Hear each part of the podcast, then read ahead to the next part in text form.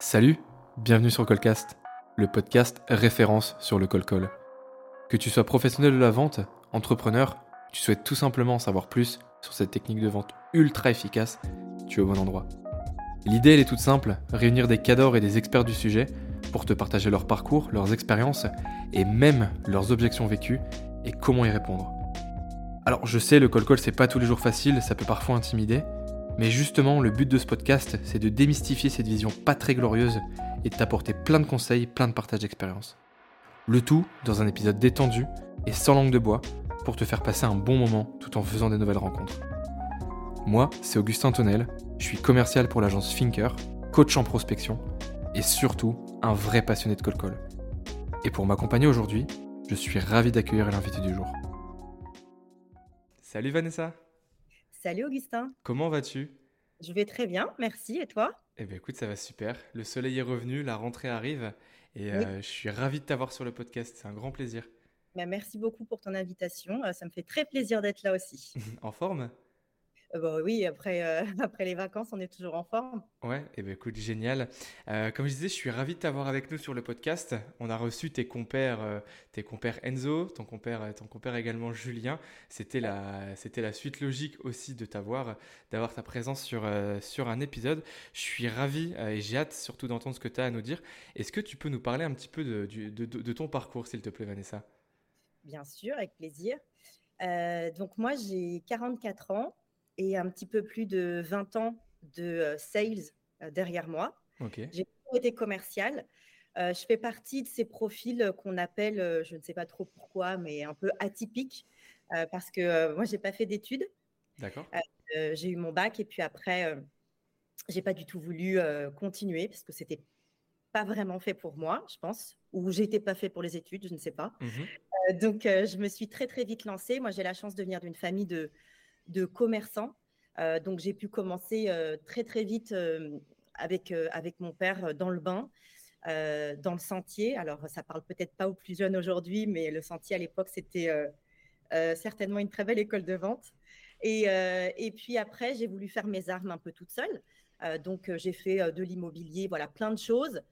et puis, je me suis dit, bon, j'ai pas d'études, j'ai pas d'école de commerce derrière moi, donc il va falloir que j'aille me former sur le terrain. Et pour me former sur le terrain, il va falloir que j'aille choisir des belles entreprises. Donc j'ai pris la liste du CAC 40. Ok. C'est clair. La vidéo, autant en prendre les meilleurs. Carrément. Euh, et, et, j'ai choisi LVMH. Et j'ai fait pour LVMH et je suis rentrée euh, chez LVMH. Euh, donc je suis rentrée chez LVMH euh, dans une branche cosmétique. Et là, j'ai vraiment commencé à faire mes armes. J'étais sur le terrain, commercial, puis je suis passée formatrice. Euh, j'ai passé cinq années là-bas. J'ai eu la chance d'être dans une très grosse boîte, donc forcément très processée, ce mhm. qui m'a bien appris euh, le métier. Et j'avais une manager formidable, donc donc c'était très facile pour moi d'avancer dans ce métier-là. Et puis et puis j'ai voulu voir autre chose, donc je suis passée cette fois-ci dans une, dans une start-up à l'époque, euh, chez Groupon. Mmh à euh, l'époque, start-up à l'époque, oui. À l'époque, start-up. parce que moi, je suis arrivée, on était 60, euh, on a terminé à 700. Donc, ah. j'ai vu aussi ce que c'était que qu'une start-up, puis qu'est-ce que c'est de scaler. Mmh c'est rare de voir ça vraiment de l'intérieur. Donc, c'était extrêmement intéressant, évidemment, d'aller aussi vite. Et là, encore une fois, toujours pareil, j'ai commencé sur le terrain à faire énormément de prospection. Donc, énormément de call-call, évidemment, de la prospection physique aussi. et puis, en huit ans, je suis passée donc de commercial terrain à ce qu'on appelle team leader, ce qui est l'équivalent d'un manager avec une petite équipe avec moi. Euh, et, puis par la suite, je me suis dit, allez, je continue dans la startup. Et là, j'ai été dans une early, euh, vraiment, vraiment, vraiment early, euh, chez, chez Pulp, où je, suis, où je suis arrivée comme head of sales mmh et où j'ai ben, construit un peu l'équipe et puis amené, amené la, la boîte jusqu'au, pas jusqu'au rachat, parce que je suis partie un petit peu avant, mais voilà, ils se sont fait racheter. on, a, on a lancé tout ça toujours pareil, hein, avec euh, et de la prospection, euh, montrer l'exemple, euh, avoir une stratégie hyper claire sur où est-ce qu'on a envie d'aller, construire une équipe commerciale solide. Et puis, Iconoclast est venu me chercher. Mmh. Et là, j'ai trouvé que ça faisait sens dans mon parcours d'aller transmettre ce que moi j'avais pu acquérir pendant toutes ces années. Mmh et j'ai dit oui tout de suite à Marie Taquet parce que le projet m'a complètement emballé, que je trouvais ça fou, moi qui n'avais pas fait d'études, de pouvoir en quatre mois à l'époque, maintenant trois, former des, des, jeunes et des moins jeunes d'ailleurs à ce métier qui, moi, me passionne complètement. Et voilà, et j'ai dit oui tout de suite et ça va faire bientôt deux ans. Donc, je suis sales coach chez Iconoclast et head of sales aussi parce que je, on va dire, fais en sorte que le bootcamp marche correctement. voilà. eh bien, écoute, hyper intéressant. Tu as dit plein de choses. J'ai pris plein de notes parce que j'ai envie de rebondir sur tellement de choses. Mmh euh, j'espère que je vais pas te prendre trop de temps parce que là, il y, a plein de choses qui me, viennent, qui me viennent en tête. Euh, déjà, merci pour ce partage. Premièrement, on va aller dans l'ordre de ce que tu as dit. Euh, famille de commerçants, sentier, c'est-à-dire, moi, pour le coup, je ne sais pas du tout ce que c'est. Alors, à l'époque, le sentier, c'est pas le sentier qu'on voit aujourd'hui. À l'époque, le sentier, c'était un quartier où il n'y avait que des grossistes, donc des fabricants euh, mon père était fabricant euh, de, vêtements pour femmes. Euh, donc, ce n'était que du textile, tissu, fabrication et vente en gros. Donc, les commerçants où toi, tu vas acheter tes vêtements venaient dans le sentier ou des centrales d'achat ou mmh des grandes surfaces aussi, venaient dans le sentier faire leurs achats en grosse quantité, en grande quantité. Et donc, mon père avait ses usines de fabrication et il vendait aussi à des centrales d'achat comme des centres Leclerc ou d'autres commerçants, d'autres plus petites marques. Et donc, il fabriquait pour ces marques-là, pour les Trois Suisses à l'époque, pour la Redoute, mmh qui va peut-être parler à plus de personnes. voilà, donc j'ai appris avec lui. il avait, enfin, il avait, il a toujours cette, cette gouaille assez reconnaissable et, et, cet amour pour la vente et cet mmh amour pour le client euh, voilà, c'était une ambiance particulière, euh, ça grouillait de monde.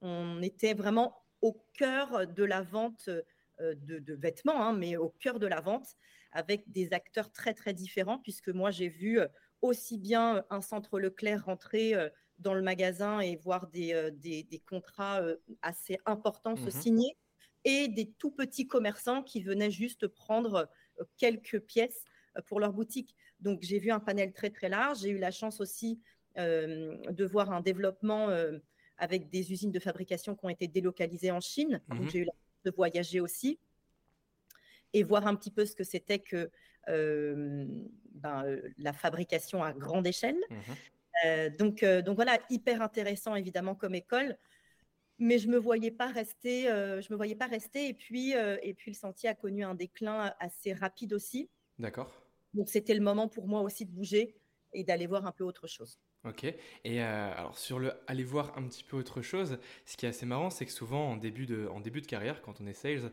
euh, le, parcours un petit peu classique, c'est qu'on commence dans les startups. Euh, On commence dans une startup pour, parce qu'on dit qu'on on, est un petit peu au four et au moulin, on fait un petit peu tout, c'est ultra formateur. Et ensuite, une fois qu'on a réussi à choper bah, le savoir-faire, en fait, typiquement, on part dans un grand groupe. Toi, tu as carrément fait l'inverse. Toi, tu as commencé par la fin, tu as été tout de suite tapé à la porte d'LVMH. Ça devait être quelque chose de dingue, je suppose, de, rejoindre une grosse entreprise comme ça. En fait, euh, ce qui est assez drôle, c'est que, alors, déjà, je fais pas grand-chose comme tout le monde. Et, euh, et en plus de ça, j'avais, je pense, cette naïveté. Euh, j'avais cette naïveté de me dire, bah, il n'y a pas de raison, je vois pas pourquoi est-ce que je pourrais pas aller travailler chez LVMH. en fait, je me suis jamais mise de barrière. Dans absolument rien dans ma vie d'ailleurs. Et je me suis juste dit, si j'ai envie d'y aller, euh, c'est à moi de montrer ma motivation pour y rentrer. Et donc, euh, quand j'ai postulé, j'ai postulé euh, de façon assez marquée. Mmh à l'époque, on n'avait pas tous ces réseaux. on n'avait pas LinkedIn. on n'avait pas, enfin, on n'avait pas grand-chose. Il n'y avait pas grand-chose. donc, donc voilà, il fallait, euh, il fallait faire preuve euh, d'audace, il fallait faire preuve euh, d'imagination et de créativité. je pense que j'ai su convaincre cette manager par mon caractère, parce qu'à l'époque, il recherchait des gens extrêmement enthousiastes et enjoués. Mmh et je pense que ça me correspondait bien. Donc, je pense aussi tout simplement que parfois, il y a des opportunités où tu vas être au bon endroit au bon moment. Mmh ouais, c'était un bon, c'était un bon timing aussi. c'était euh, vraiment le, timing parfait pour, euh, pour nous euh, de se rencontrer. avec cette boîte qui venait de se lancer, qui s'appelle Benefit Cosmétique. Alors, ça parlera peut-être plus aux femmes qu'aux hommes. les messieurs, si vous avez des cadeaux à faire, c'est le moment. mais voilà, c'était une boîte qui venait de se lancer en France, qui avait besoin de beaucoup d'énergie et j'en avais à revendre. Donc, donc c'était un job très intéressant puisque on devait à l'époque ouvrir ce qu'on appelle ouvrir des, des, portes, donc des Sephora, des stands chez Sephora. D'accord. Il fallait s'assurer non seulement euh, que les produits se vendent bien, une mise en avant de la marque et aussi une formation intensive euh, des vendeuses sur place pour vendre la marque.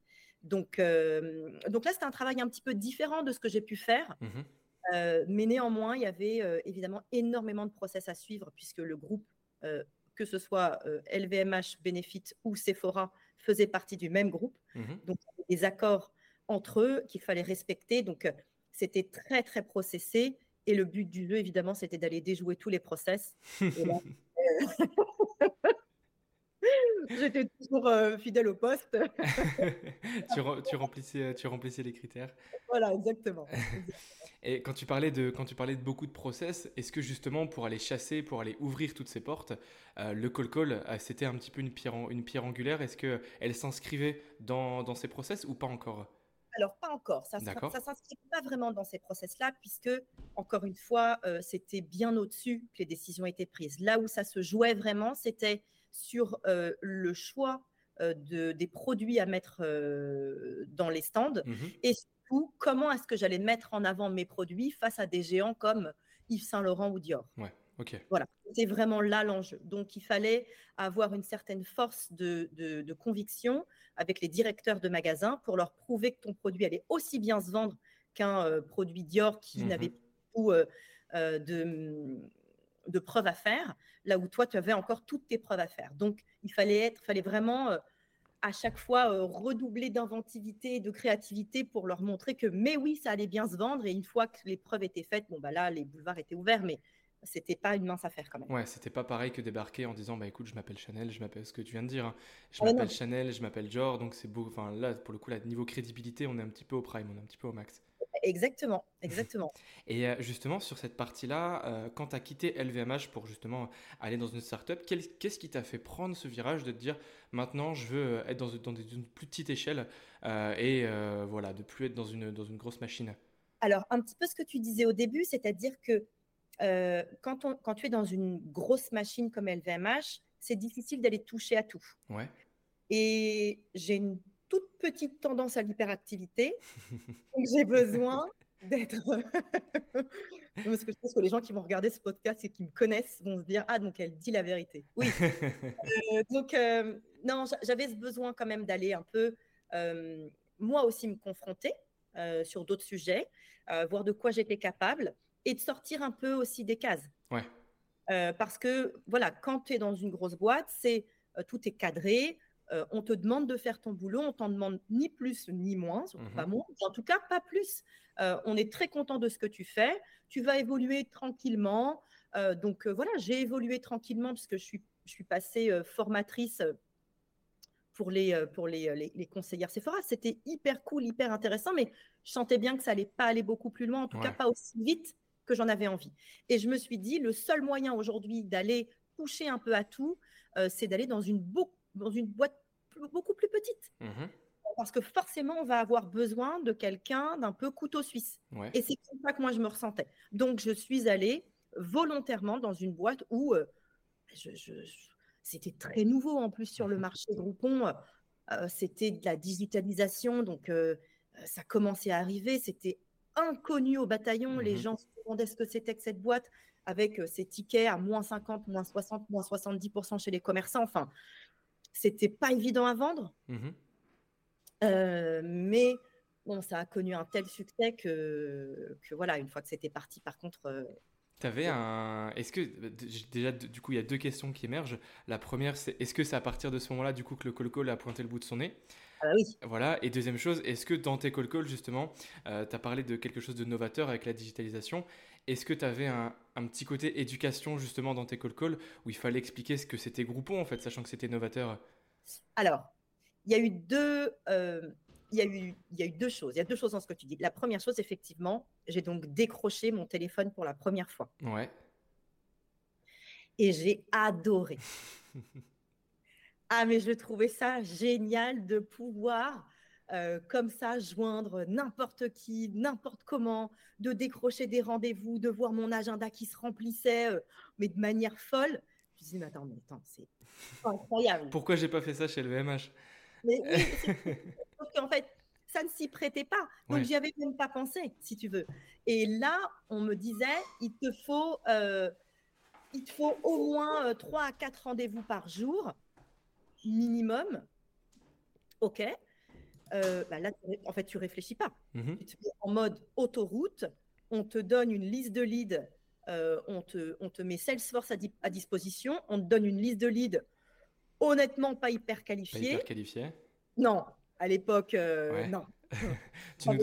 tu, pourras nous donner tes. Bah, D'ailleurs, je vais te les poser tout de suite. Du coup, là, on fait une petite parenthèse. C'est quoi tes conseils pour justement avoir la meilleure liste, la, la meilleure liste de prospects qualifiés là aujourd'hui?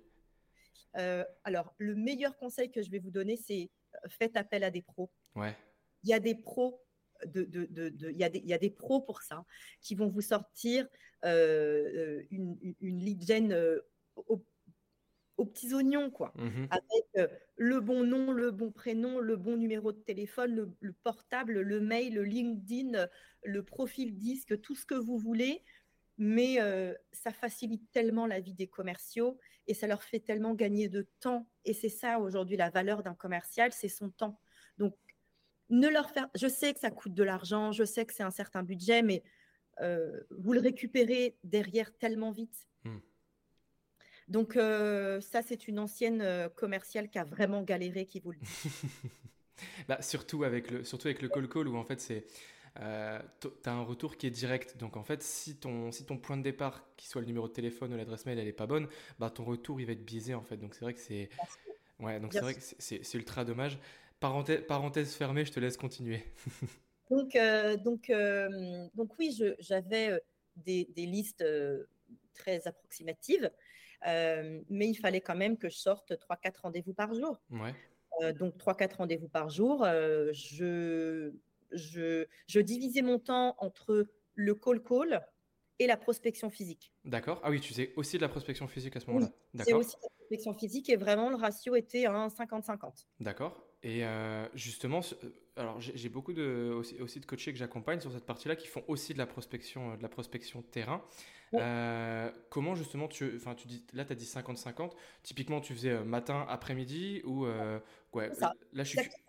Exactement. Je réservais on va dire, euh, allez, deux jours de prospection dans la semaine, mmh mais euh, full prospection, c'est-à-dire une vraie prospection bien préparée, euh, deux jours, voire deux jours et demi, et le reste du temps, c'était pour mes rendez-vous. Et évidemment, après, j'ajustais.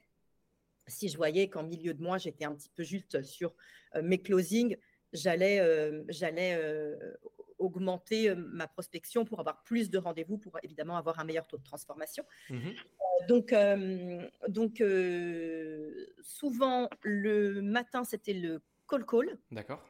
Tout simplement parce que ma cible répondait mieux le matin. OK. Et l'après-midi, euh, soit je faisais une repasse sur les calls que je n'avais pas réussi le matin, donc j'allais les voir en physique, soit j'avais une liste de prospection bien définie. J'insiste sur le bien défini. je ne pas à l'aventure dans les rues de Paris. Ouais. donc, je savais exactement où j'allais, exactement de la même manière que le call call. J'avais nom, prénom du gérant. Mmh donc, je savais exactement quand je rentrais, à qui m'adresser. Et l'objectif de cette prospection physique était la même, le même pardon, que l'objectif de mes calls, c'est-à-dire prendre un rendez-vous. Mmh voilà, j'avais pas d'autre objectif en tête. c'était soit prendre un rendez-vous, évidemment ça c'était le, le Graal. Mmh Dans le Graal, il y a plein d'étapes. Si j'arrivais pas à prendre mon rendez-vous, je confirmais au moins euh, le nom du gérant, euh, quand est-ce qu'il était sur place, s'il avait un numéro de portable si je l'avais pas, s'il avait un mail si on voulait pas me le donner. Enfin, je partais du principe que je ne voulais jamais raccrocher sans avoir au moins une mmh information, au moins une. Ne peux pas tout blanc sur un call, c'est pas possible. Mmh de, ce que tu dis depuis tout à l'heure, tu, tu, montres quelque chose qui est ultra important et euh, bah, tu le montres même sans s'en parler, c'est l'adaptabilité. On voit que euh, tu parlais aussi, donc bah, justement sur tes closings, tu disais bah, si je suis un peu chaud, je, voilà, je vais adapter en fait ma prospection. Euh, si du matin, voilà, je, dois adapter, je dois adapter sur l'après-midi, mon programme change au jour le jour. Et en fait, c'est ultra important parce que je, bah, tu, me diras ce que tu en penses. J'ai l'impression qu'aujourd'hui, il y a beaucoup de commerciaux où leur planning, c'est gravé dans la roche en fait. C'est mhm. gravé dans la roche, c'est tout le temps le même. les créneaux, ça bouge pas. Et en fait, en fonction des résultats, bah, rien, rien va changer. Toi, justement, quels sont les indicateurs où tu détectes, tu dis, bah, à ce moment-là, je dois peut-être un petit peu changer. Euh, là, tu parlais de closing, tu parlais aussi de prise de rendez-vous. Typiquement, est-ce qu'à un certain taux de rendez-vous, tu basculais sur d'autres, sur d'autres fonctions? C'est très intéressant ce que tu dis, euh, Augustin. En fait, euh, quand je vais parfois coacher en entreprise, je coach aussi en entreprise, mmh on me demande souvent c'est quoi la semaine type d'un commercial? La semaine type d'un commercial, mais je serais bien incapable de le dire, moi. Mmh Pourquoi? Parce que euh, comme tu le dis, ce métier qu'on fait, il est en dents de scie. OK? Euh, tu, ne sais pas. Euh, alors, tu sais à peu près comment tu vas commencer ton mois, mais en tout cas, ce qui est sûr, c'est que tu sais jamais comment tu vas le terminer. Mmh tu vas avoir une idée plus ou moins. C'est sûr que si au 20 du mois, tu es toujours à zéro. Là, ton idée, ton idée, n'est pas bonne. Hein. ça va être compliqué. Mais ce métier est en dents de scie. Donc, oui, il faut une, faire preuve d'adaptabilité et de flexibilité. Donc, quand j'avais des équipes, par exemple chez Pulp, et que je voyais, euh, alors moi vraiment, je faisais un point, euh, pas tous les jours, mais euh, au, moins, au moins deux fois par semaine pour voir un petit peu la tendance. Mmh quand je voyais que la tendance était en dessous de mais j'avais un taux de, j'avais un taux à j'avais un taux de conversion à peu près entre 30 et 33 Ok, donc si je voyais que j'étais vraiment très éloignée de ce taux-là, je me doutais bien que le trend n'allait pas être très positif.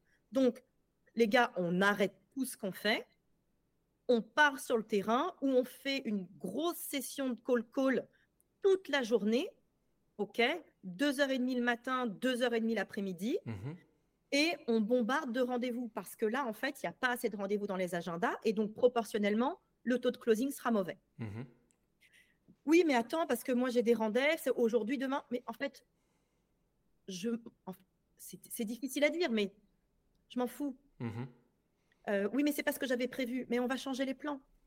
Parce que si tu restes sur les plans que tu as prévus, tu n'y arriveras pas. Et moi là-dessus, euh, rester sur oui, mais on est mardi, on avait dit call call. Bah écoute, euh, on avait dit call call, ben non, on va dire terrain. Mmh parce que là, le call call, ça répond pas, tu n'es peut-être pas dans le bon mood. Euh, on va peut-être euh, réadapter le pitch. Il va falloir qu'on comprenne pourquoi ça fonctionne pas. En tout cas, là, on va oublier le call-call pour aujourd'hui et on va partir sur le terrain. Mhm. On y va, on se fait une liste. Aujourd'hui, on va voir 20, 25 personnes mhm. sur le terrain. Tu me sors une liste propre et on y va. Et j'allais avec les équipes. Ouais, c'est ce que j'allais dire tout à l'heure. J'avais noté, euh, quand tu parlais de ton parcours, une phrase que j'adore et, que tu as mentionné, c'est la preuve par l'exemple. Et euh, pour moi, en fait, tout, bah, tout manager, tout N plus 1 ou même tout collaborateur, en fait, la preuve par l'exemple, c'est tellement puissant que sur un sujet comme le call call, tu as envie de t'emmener avec la personne, tu as envie d'aller en fait au, au charbon avec. Mais en fait, si tu veux, ça va au-delà. C'est-à-dire que moi, je serais incapable de demander à quelqu'un de faire quelque chose si je ne suis pas moi capable de le faire.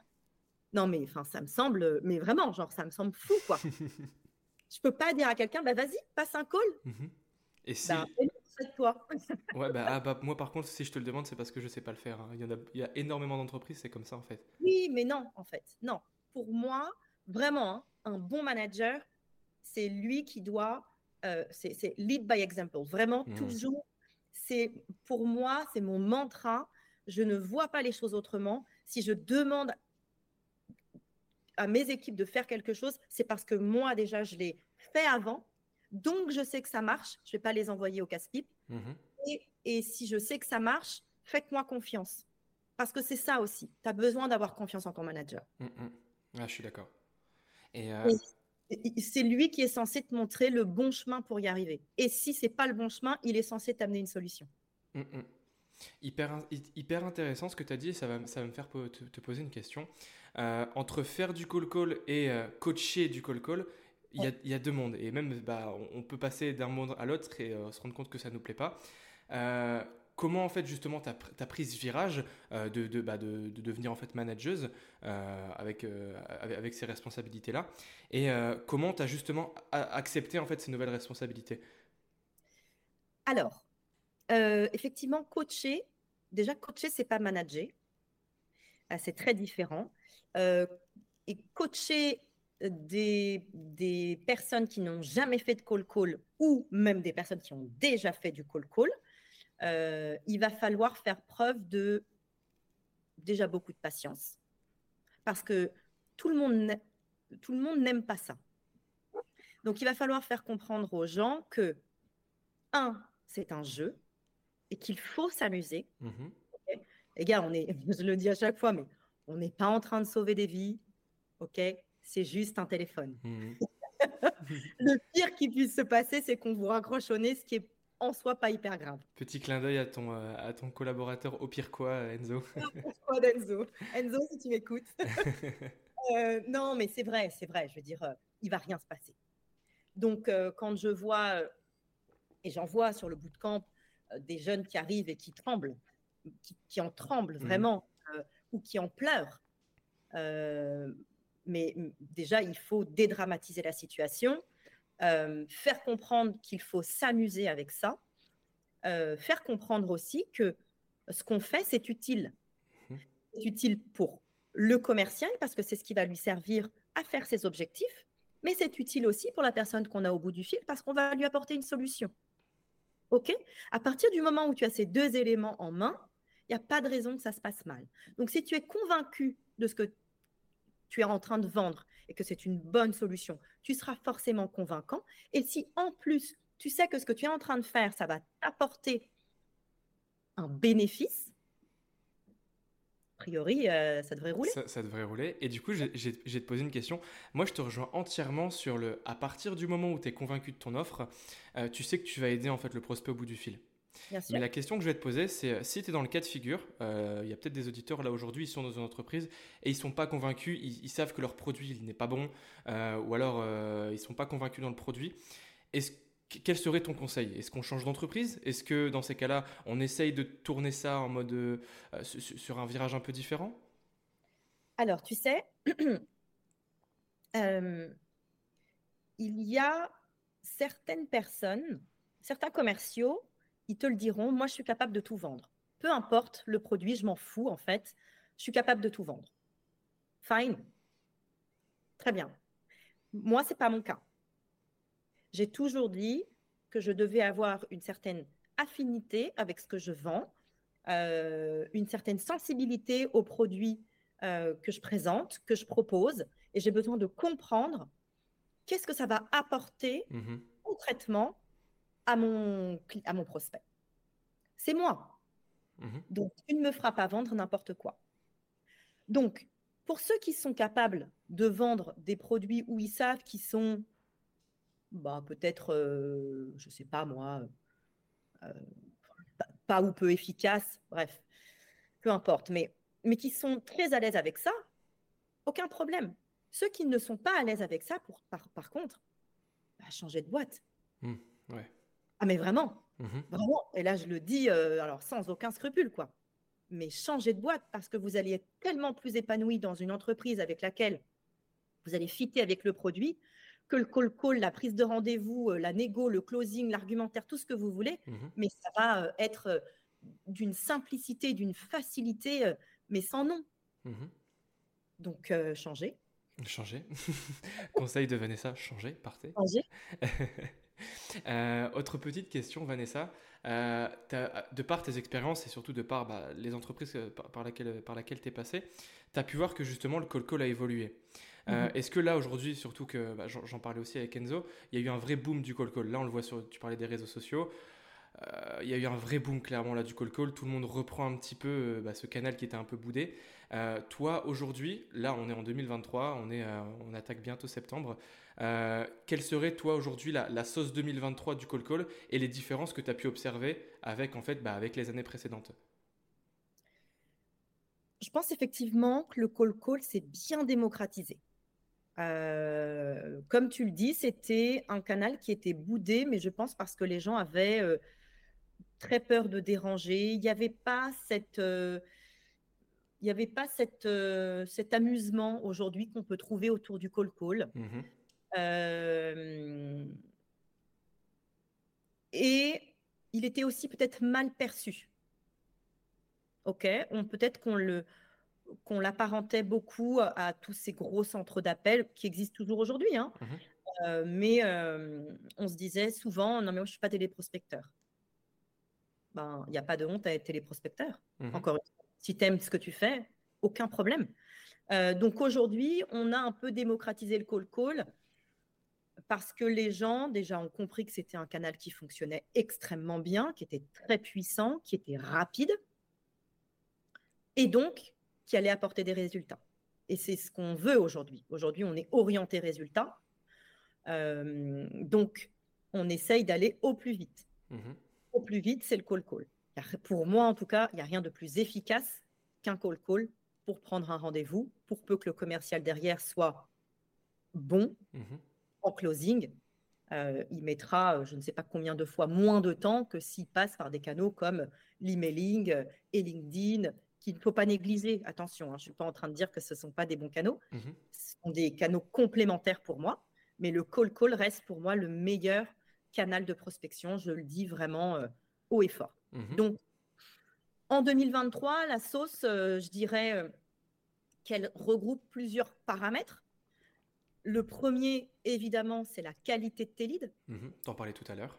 Ça, c'est indéniable je ne me lance pas dans un call call avec une liste euh, qui sort de je sais pas où. Non, non, je veux une liste qui soit qualifiée, euh, qui soit euh, exploitable et réexploitable, mmh que je ne me, fâte pas sur une liste de 100 calls 90 standards. Mmh Aujourd'hui, on a la chance d'avoir des outils que je peux citer, hein, mais, mais, mais voilà, on a la chance d'avoir des outils extrêmement puissants. Je pense à un nomination, je pense à euh, des drop contacts, des louchas, euh, des, euh, enfin bref, on en a des tonnes. Donc, des leads qualifiés, des numéros exploitables, des leads à, des, leads à jour, des leads frais. Mmh Pareil, quand je vois des listes où j'entends Ah ben non, monsieur Dupont, il est plus là depuis 7 ans. C'est bien, super. bah, très bien. Qu'il remplace depuis, parce que je suppose qu'en 7 ans, il y a eu du monde. Bah non, c'est extrêmement difficile pour un commercial d'entendre ça. Mmh Parce que le call call, ça, requiert quand même beaucoup d'énergie, mais on en reparlera plus tard. Mais donc, la première chose, le premier paramètre, c'est des, leads qui soient frais, qui soient exploitables et qui soient de qualité. Mmh euh, la deuxième, le deuxième paramètre, c'est évidemment d'avoir un pitch extrêmement clair, précis, avec un objectif mmh à la fin de ce call qui est un rendez-vous on ne déroge pas de cet objectif. Et le troisième paramètre, c'est évidemment d'être dans une bonne prédisposition pour faire son call. Je pense que c'est euh, c'est euh, peut-être 70% du, du travail. Du travail, bien sûr, mmh bien sûr. Et alors, je rebondis sur ce que tu as dit sur le pitch. Il y a un petit peu deux écoles sur le, sur le script, euh, que ce soit sur les formateurs, que ce soit même sur les formés, euh, qui sont, euh, bah, où on a cette objection. moi, je suis comme toi, hein. moi, je te rejoins totalement. Pour moi, le script, c'est essentiel. Clairement, c'est ton, c'est ton, c'est ta colonne vertébrale, c'est essentiel. Mais il y en a beaucoup qui disent, bah, moi, je ne veux pas prendre de script parce que je le récite. Toi, justement, c'est quoi tes conseils dans la constitution de ton pitch bah, pour justement pas t'enfermer dedans? Et euh, si ton prospect te, lance une objection ou te lance une phrase qui déroge un petit peu de ton script, ne pas être prise de court et savoir rebondir. Ok. Alors, pour savoir rebondir, euh, déjà, il va falloir un peu muscler son jeu, il va falloir un peu muscler sa répartie. Pour pas être prise de court, euh, je ne peux pas juste composer un numéro. OK, j'ai quand même besoin un minimum de savoir qui j'appelle, où j'appelle. Euh, je vois beaucoup de commerciaux qui composent le numéro sans savoir où est-ce qu'ils atterrissent. Mmh T'appelles qui? Je bah euh, je sais pas, euh, Monsieur machin. Ok, mais il fait quoi? Il travaille où? Ben, Dans la boîte. Ah, attends, c'est quoi la ligne? Bah non les gars, non. Ça prend deux secondes, droite gauche, Google, tu tapes le nom de l'entreprise, LinkedIn, tu tapes le nom du gars, tu as, ces deux, as, les deux fenêtres qui sont ouvertes devant toi, tu sais qui tu appelles, tu sais ce qu'il fait, tu sais où est-ce qu'il travaille. OK? Donc déjà, tu ne veux pas être pris de court. Parce que pour coacher énormément sur du call call, mmh parfois, mais est-ce que vous savez ce que, ce que je fais? Euh, vous êtes, euh, vous êtes, euh, je les vois chercher, mmh. directeur marketing. Oui, de quoi? Non, mais c'est pas possible. Mmh.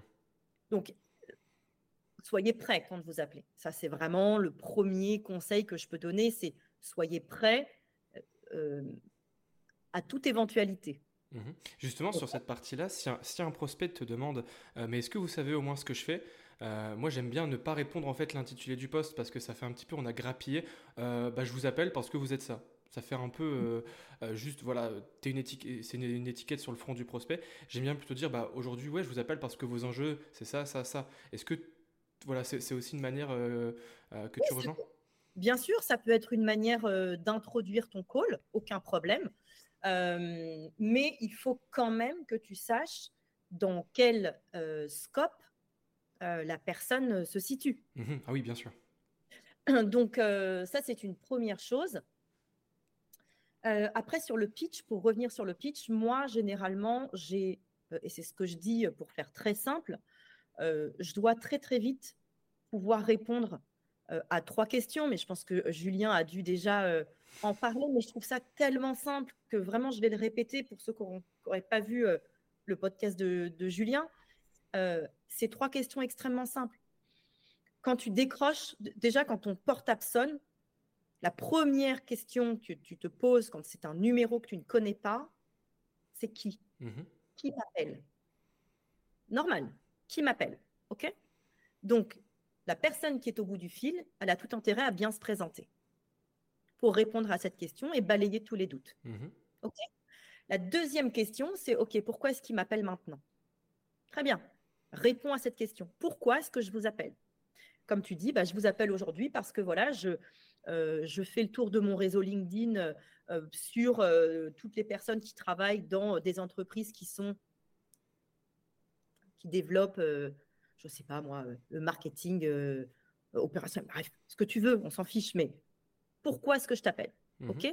Et la troisième question à laquelle il va falloir que tu répondes très rapidement, c'est OK, pourquoi est-ce que je dois l'écouter là? Mmh Qu'est-ce qu'il me veut? Qu'est-ce qu'il va me vendre? Parce qu'on sait très bien que c'est un appel de prospection. Mmh mais il va falloir le dissimuler. OK? Donc, quand tu as répondu à ces trois questions en moins d'une minute, c'est très efficace. La personne en face, elle sait que tu ne vas pas lui prendre du temps parce qu'elle n'avait pas prévu de te parler.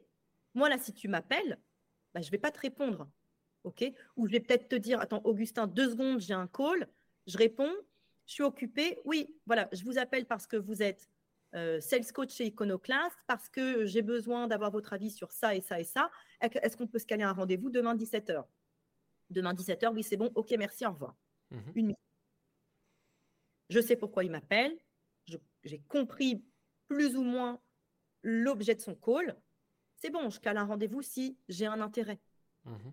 OK? Donc, une fois que tu as répondu à ces trois questions-là, tu n'as pas besoin de rentrer dans la vente sur un call call. Parce que je crois qu'elle est là euh, l'erreur que peut faire beaucoup que peuvent faire beaucoup de commerciaux, c'est de se dire euh, c'est bon, c'est bon, euh, j'ai le prospect au téléphone, allez, j'y vais. Je commence à parler de mon prix, je commence à parler de mes arguments, etc. Oui, je me mhm. dis attends, c'est l'opportunité. Rêver. En plus, il a du temps. Génial. Euh, non, non, c'est pas du tout le bon moment. Mmh c'est pas là pour ça.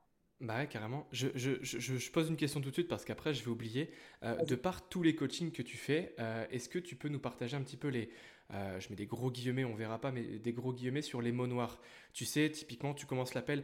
Vanessa, je suis vraiment désolé de vous déranger. Bon, là, typiquement, c'est. Voilà, là, on, est vraiment on est dedans. Quels sont un petit peu, toi, les mots noirs que tu détectes, les petites phrases un petit peu bah, bourbiers, ou quand tu les, quand, tu les, quand tu les dis, bah, en fait, tu inverses le rapport de, enfin, le rapport de force, tu t'écrases, en fait? Alors, il y en a quelques-unes. Euh, effectivement, la première, c'est euh, euh, excusez-moi de vous déranger. Hmm. Je, t'appelle, je sais bien que je te dérange, je ne vais pas m'excuser d'un truc.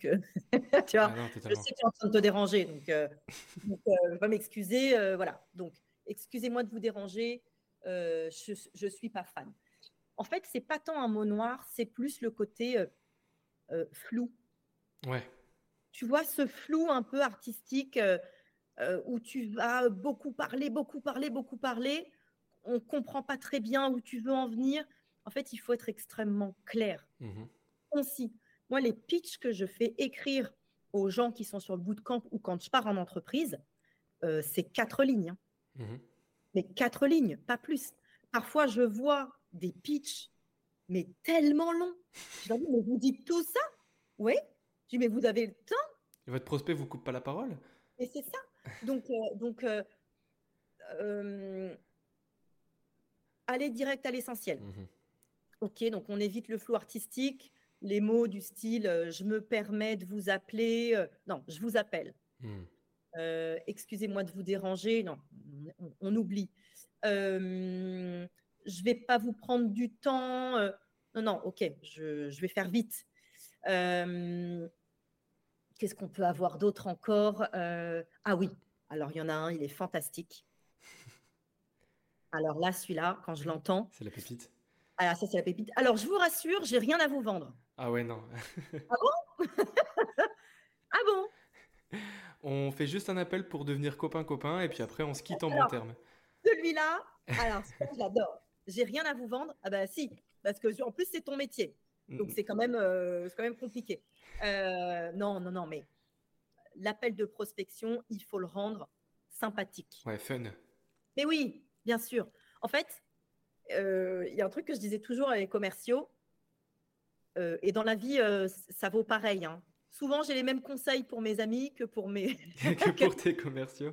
Pour mes commerciaux, on se rappellera toujours, on se rappellera toujours d'un commercial sympa. Ouais. Et on a franchement, on n'a pas envie de traiter avec des cons, tu vois. T'as pas envie de parler à des gens qui sont pas sympas, euh, qui sont audio au téléphone, qui sont euh, euh, pas patients. T'as pas envie. Mmh tu as envie de parler à quelqu'un qui a la pêche, qui a le sourire, euh, qui est fun, qui va se rappeler de la petite anecdote euh, que tu lui auras dit euh, une semaine avant. Et c'est ça qu'on a envie, c'est de mmh l'humain avant tout notre métier. Et tu, parlais tout à l'heure des prédispositions. On est d'accord que ça, ça en fait partie, se mettre dans cet état d'esprit euh, bah, positif, souriant, bienveillant. Comment toi justement tu partages en fait ce good mood à tes, à tes coachs? Parce que bah, toi tu l'as, on voit que c'est, on voit que c'est inné. Euh, c'est voilà, c'est, en toi. Mais sachant que c'est du savoir-être, euh, tu, parlais de patience, tu parlais voilà de bienveillance. C'est des choses qui sont assez compliquées à enseigner. Quand on parle typiquement d'un process, bon bah pour faire ça, tu dois faire ça c'est plus simple à enseigner que par contre là, tu, devras, tu devrais être un peu plus empathique, etc. Quels seront tes conseils, toi, justement? Alors, déjà, je vais commencer par le savoir-être. Ouais. Le savoir-faire, ça s'acquiert avec l'expérience, avec le temps, euh, avec un bon manager. Ça s'acquiert. Le savoir-être, c'est un petit peu plus compliqué. Euh, donc, je vais commencer par ça. Effectivement, tout le monde n'est pas hyper souriant, tout le monde euh, n'a pas forcément euh, la petite, euh, le petit mot d'humour qui va bien ou la répartie qui va bien. mais par contre, tout le monde sait sourire. tout le monde sait sourire. Mhm. Donc commence par là. Commence par les choses simples que tu sais faire parce que tu l'as en toi. Et c'est vraiment quelque chose que je dis toujours commence ton call en souriant. Hmm. Parce qu'il s'entend. Mais évidemment, quand on dit le sourire, il s'entend au téléphone, je ne l'ai pas inventé, moi, ça. Hein. Je, si je te dis euh, bonjour Augustin, euh, Vanessa Msilé, l'appareil, euh, tu vas bien? Oui, et toi? Oui, ça va, merci. Et si je te dis bonjour Augustin, Vanessa Msilé, l'appareil, tu vas bien? Ouais, Là, ça change tout, ouais. Même ma voix, elle change. Hmm. La voix est plus aiguë, j'ai plus de coffres, ça, le son sort mieux. Pareil, on me dit souvent, mais est-ce que tu t'es plutôt assise ou plutôt debout? Ben, je suis plutôt comme je le sens. Mmh. Parce que parfois, je vais avoir beaucoup d'énergie et je vais, besoin je vais avoir besoin d'être debout et de marcher.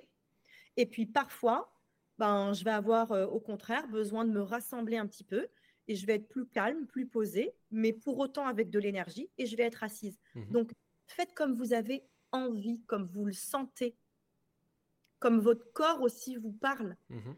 Euh, forcément, quand on est debout, la colonne d'air, elle va être plus ouverte. La Donc, cage thoracique aussi, possible. Donc le son va être plus clair. OK? Je, C'est marrant, une petite anecdote, mais sur le dernier bout de camp, j'avais un jeune homme qui avait une voix, mais extrêmement grave. Mmh mais grave, mais c'était caverneux, quoi. et, j'ai cherché, je me suis dit, mais. Et donc, au téléphone, c'était difficile pour lui. Et je me disais, OK, je vais le faire se mettre debout et je vais le faire marcher pour qu'il y ait plus d'air qui rentre, pour qu'il soit, pour que ce soit peut-être plus fluide. C'était un peu mieux, mais euh, c'était pas encore ça. Et je lui ai dit, écoute, essaye de, de sourire plus quand tu, vas, quand tu parles, parce que ta voix, elle est trop grave, elle est trop caverneuse. Le pauvre, c'était sa voix, c'est compliqué de lui dire mmh, ça. Ouais, carrément. Donc, euh, et on a cherché comme ça, et puis au bout d'un moment, ben, sa voix était devenue plus fluide, un, pas plus aiguë, mais moins, euh, voilà, moins moins, ouais, moins enfermé, on va dire. Moins enfermé. Et, euh, et voilà, maintenant, il, fait du call à n'en plus finir. Il prend 15 euh, rendez-vous par jour. non, mais il faut travailler aussi sur cette voie. et puis, il faut aussi avoir, de, quand je dis de bonnes prédispositions, et ça, je le dis toujours, vraiment, si vous ne le sentez pas, le faites pas. Mmh, ah, je, pense pareil, Mais vraiment, ça arrive à tout le monde. Euh, je ne suis pas euh, tout le temps à 100% de ma forme et de mon énergie. Euh, bon, ça m'arrive rarement, mais, mais si je si je suis pas à 100%, non, j'y vais pas. Si je suis fatiguée, si, si je suis super énervée, si j'ai... ouais, on a tous une vie perso, des moments où c'est plus compliqué. Il y a des gens qui arrivent à mettre tout ça de côté et c'est génial. Et bravo à ceux qui y arrivent et ils arrivent à se concentrer sur leur job. Tout le monde n'est pas capable de le faire. Si à un moment ça devient compliqué et vous sentez que vous êtes complètement en dedans, arrêtez. Arrêtez. Mmh Faites un tour, allez boire un café, euh, allez vous poser, allez faire autre chose. Euh, euh, c'est pas grave. C'est pas une demi-heure de votre temps ou une heure de votre temps qui vont jouer dans votre session de call call, vraiment. Parce que quand vous allez revenir, vous allez vous remettre dans le super de prédisposition et c'est reparti. Mmh quand tu, quand tu parles de revenir, justement, euh, c'est quoi, toi, tes conseils euh, et tes méthodes pour. Euh, tu viens de te prendre le pire appel du monde. Le prospect, il t'a incendié, il t'a demandé comment il t'a demandé comment tu avais eu son numéro. et il t'a vraiment incendié, même avec des insultes. Tu reviens comment, justement, d'un appel comme ça? Alors, moi, j'ai eu des, des, des gros. je me suis pris des grosses, grosses portes, mmh notamment chez Groupon, où on a eu une période où la marque avait perdu un petit peu de sa splendeur, on va mmh dire, et que c'était euh, extrêmement compliqué, vraiment.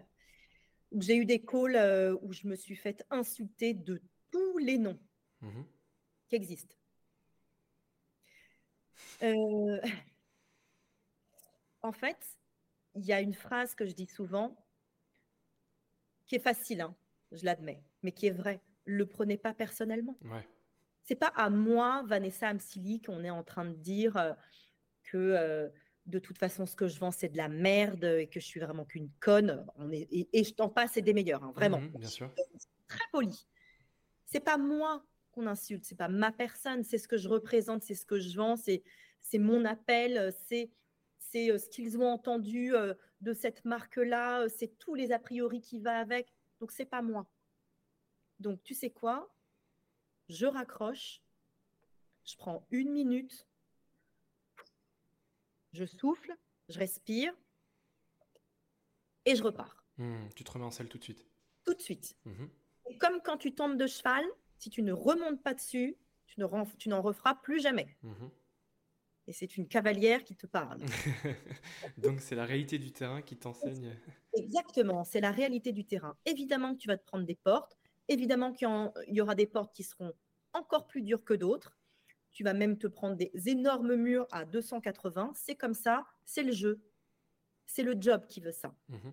C'est comme ça. Ton produit ne plaira pas à tout le monde. Qui tu es ne plaira pas à tout le monde. Euh, tu auras forcément des gens en face de toi qui ne seront pas sympathiques, qui n'auront pas envie de te parler. Tu tomberas pas au bon moment. Il va falloir faire avec il va falloir faire avec. Mmh Donc, plutôt que de te lamenter, euh, oh là là, ma liste, elle est dégueulasse, euh, j'ai que des portes, c'est super dur aujourd'hui. Bah, trouve le positif dans tout ça. C'est de l'expérience, ça m'apprend, ça te renforce. OK? Et c'est comme ça que tu vas y arriver. Et derrière, mais après, tu te marres en fait. Moi, je me marre aujourd'hui. Et, vraiment, quand on m'envoie balader, mais j'ai toujours le petit mot qui va bien. Mmh. Et avec le sourire en plus. toujours, avec, ouais, toujours avec le sourire. Toujours. Trop cool. Toujours, mais parce qu'en plus, en face, tu vas désarçonner un peu la personne. Ouais, je suis d'accord. La personne qui a envie de t'envoyer balader, elle, ne le fait, elle le fait pour une seule et bonne raison, euh, pour, euh, soit pour t'humilier, soit euh, pour, pour te faire perdre confiance en toi, pour décharger ses nerfs sur toi. Mais quand, quand elle voit que ça ne prend pas, mais pour moi, elle est là la victoire, c'est encore pire. Mm, mm. ouais. bah, écoute, voilà, si, tu peux en tirer quelque chose de positif, c'est peut-être ça. je, ne sais plus qui avait dit ça, mais euh, dans, ce genre de situation, il n'y a rien de pire que l'indifférence.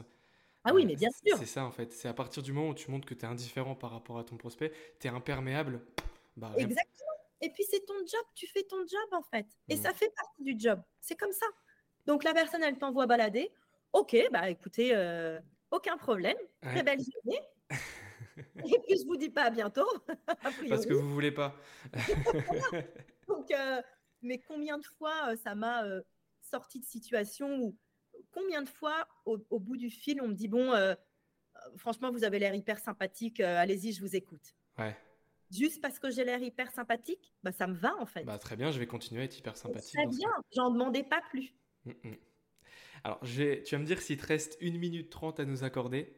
Oh, oui. Oui, ah bah, trop cool. Je vais, euh, je vais te poser une question que j'aime bien poser à chaque invité.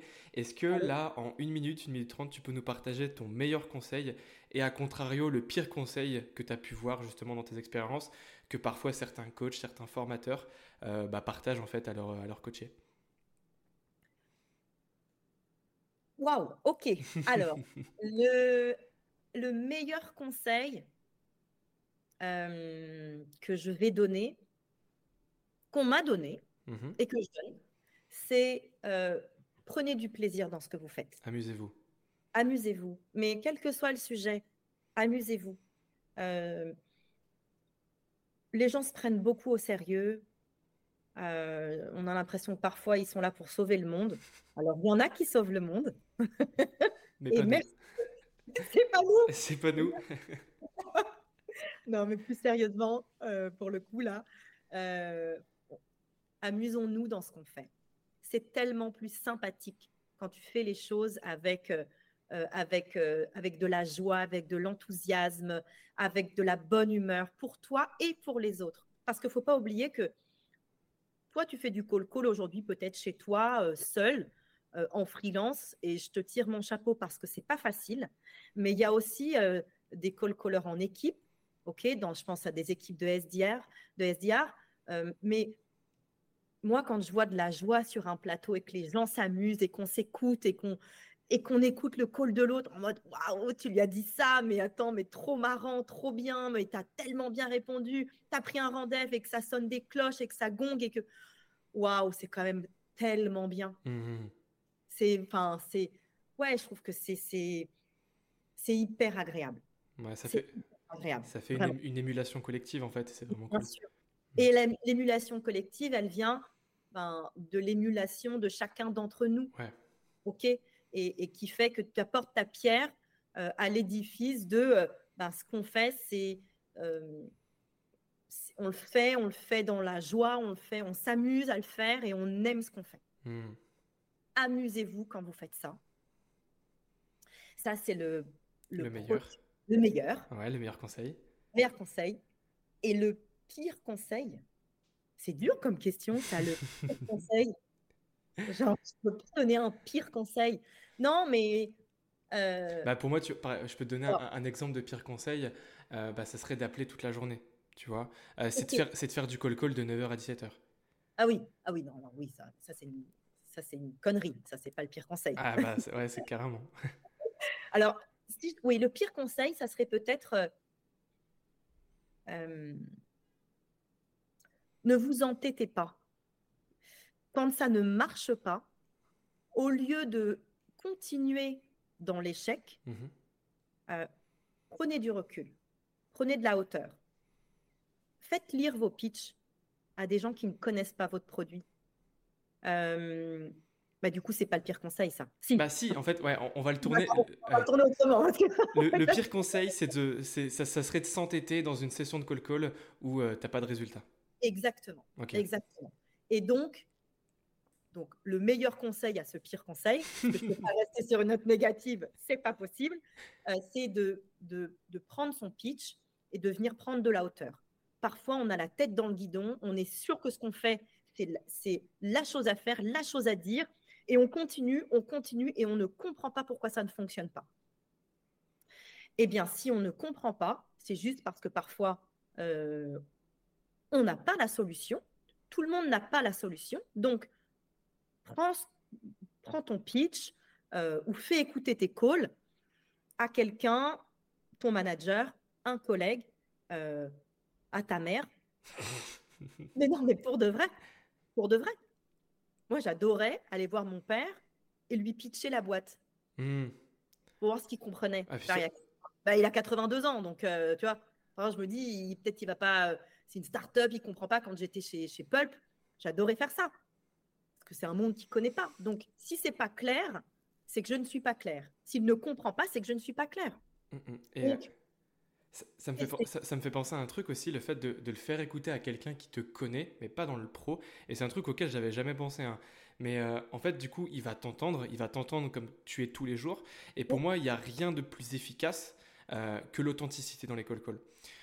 Si tu joues un rôle et si c'est pas toi, on va l'entendre tout de suite. Et on va, et en fait, comme énormément des rendez-vous sont pris à la confiance. Euh, je fais confiance à la personne que j'ai au bout du fil. Si t'es pas authentique, on ne te fait pas confiance. Voilà, euh, automatiquement. Et donc là, tu prends l'exemple de ton papa. Si ton papa il dit mais c'est pas toi en fait, euh, je te reconnais pas, et eh ben à contrario, enfin à, contrario non, c'est plus, tu auras une, part d'explication en fait pourquoi tu prends pas de rendez-vous selon moi. Tout à fait, tout à fait. c'est ultra puissant ce que tu viens de dire. et ouais, et puis c'est, et puis tu, ça te fait te remettre en question aussi. Et c'est important de se remettre en question dans ce métier. C'est très important. C'est très important parce qu'on est très vite dans une zone de confort. Oh, ça fonctionne, je prends mes petits rendez-vous, ça va, j'ai mon pitch. Ouais, mais peut-être que tu peux faire mieux, peut-être que tu mmh. peux faire plus. donc, va te confronter aussi. Sors de ta zone de confort, va te confronter à des gens qui te connaissent vraiment pour voir ce que tu vaux. Mmh. Et pour voir ce qu'ils peuvent, pour voir ce qu'ils peuvent t'apporter aussi. Bien sûr. Je vais pas te prendre plus de temps, Vanessa. Un grand merci. On a dépassé du temps. Je suis vraiment, je suis, je suis honoré. Merci beaucoup. Euh, de, notre côté, où, nous, les auditeurs, où est-ce qu'on peut te retrouver? Alors, euh, vous pouvez, où est-ce que vous pouvez me retrouver? J'ai l'impression que je vais en spectacle. Donc, tous les jeudis au Comedy Club, non. Tous les jeudis au Bataclan. Parfois, je vais à l'Olympia quand, euh, bah, quand, quand j'y arrive. non, non. Alors, vous pouvez me retrouver chez Iconoclast. OK. Euh, donc, on a euh, des bootcamps qui s'adressent à des gens qui ont envie d'apprendre ce métier. Euh, prochain bootcamp le 18 septembre. Il nous reste encore des places. Donc, si vous voulez nous, nous rejoindre pour trois mois, c'est le moment. Mhm. On, on, coach aussi en entreprise chez Iconoclast. Donc, si vous avez envie sur du call-call, mais pas que, d'avoir un coach qui se déplace chez vous pour venir redynamiser un petit peu les équipes sales, euh, les équipes de camp manager, les équipes de CSM euh, sur euh, tous les sujets qui touchent bien sûr au sales, le call call, l'argumentaire, le traitement de l'objection, le closing, enfin bon, tout le cycle de vente évidemment. Mhm. Ben, on a des équipes aussi chez Icono avec des coachs dont je fais partie, avec Julien également et Com, et on, on, vient avec plaisir coacher les équipes. Donc voilà, vous pouvez me retrouver comme ça, et comme j'ai toujours l'habitude de le dire, euh, mon LinkedIn est toujours ouvert. Heure d'ouverture, 6h, 23h. je réponds à tout le monde euh, gratuitement parce qu'un conseil, euh, ça se donne avec le cœur. Et, voilà, j'ai souvent des gens qui me demandent des conseils et c'est toujours avec plaisir que je réponds. Eh ben écoute, super sympa, super sympa de ta part. Encore un grand merci d'être venu sur l'épisode, Vanessa. Ça fait, un ça fait un épisode full valeur, plein de conseils. Euh, merci pour ton expérience. Et puis, euh, bah, on se dit à très bientôt. À bientôt. À bientôt. Et bon pour la suite. Ouais, toi aussi. Salut. Salut. Pour terminer, merci à toi d'avoir écouté cet épisode. S'il t'a plu, n'hésite pas à le liker, à le noter sur Spotify, Apple ou même Deezer. Ça m'envoie beaucoup de force et ça me permet également de savoir comment améliorer ce beau projet. Un énorme merci donc à Starlead, notre partenaire qui nous accompagne depuis le début. Merci à vous. N'hésite pas à aller checker leur site internet, ça me fera vraiment très plaisir. Nous, on se dit à très vite.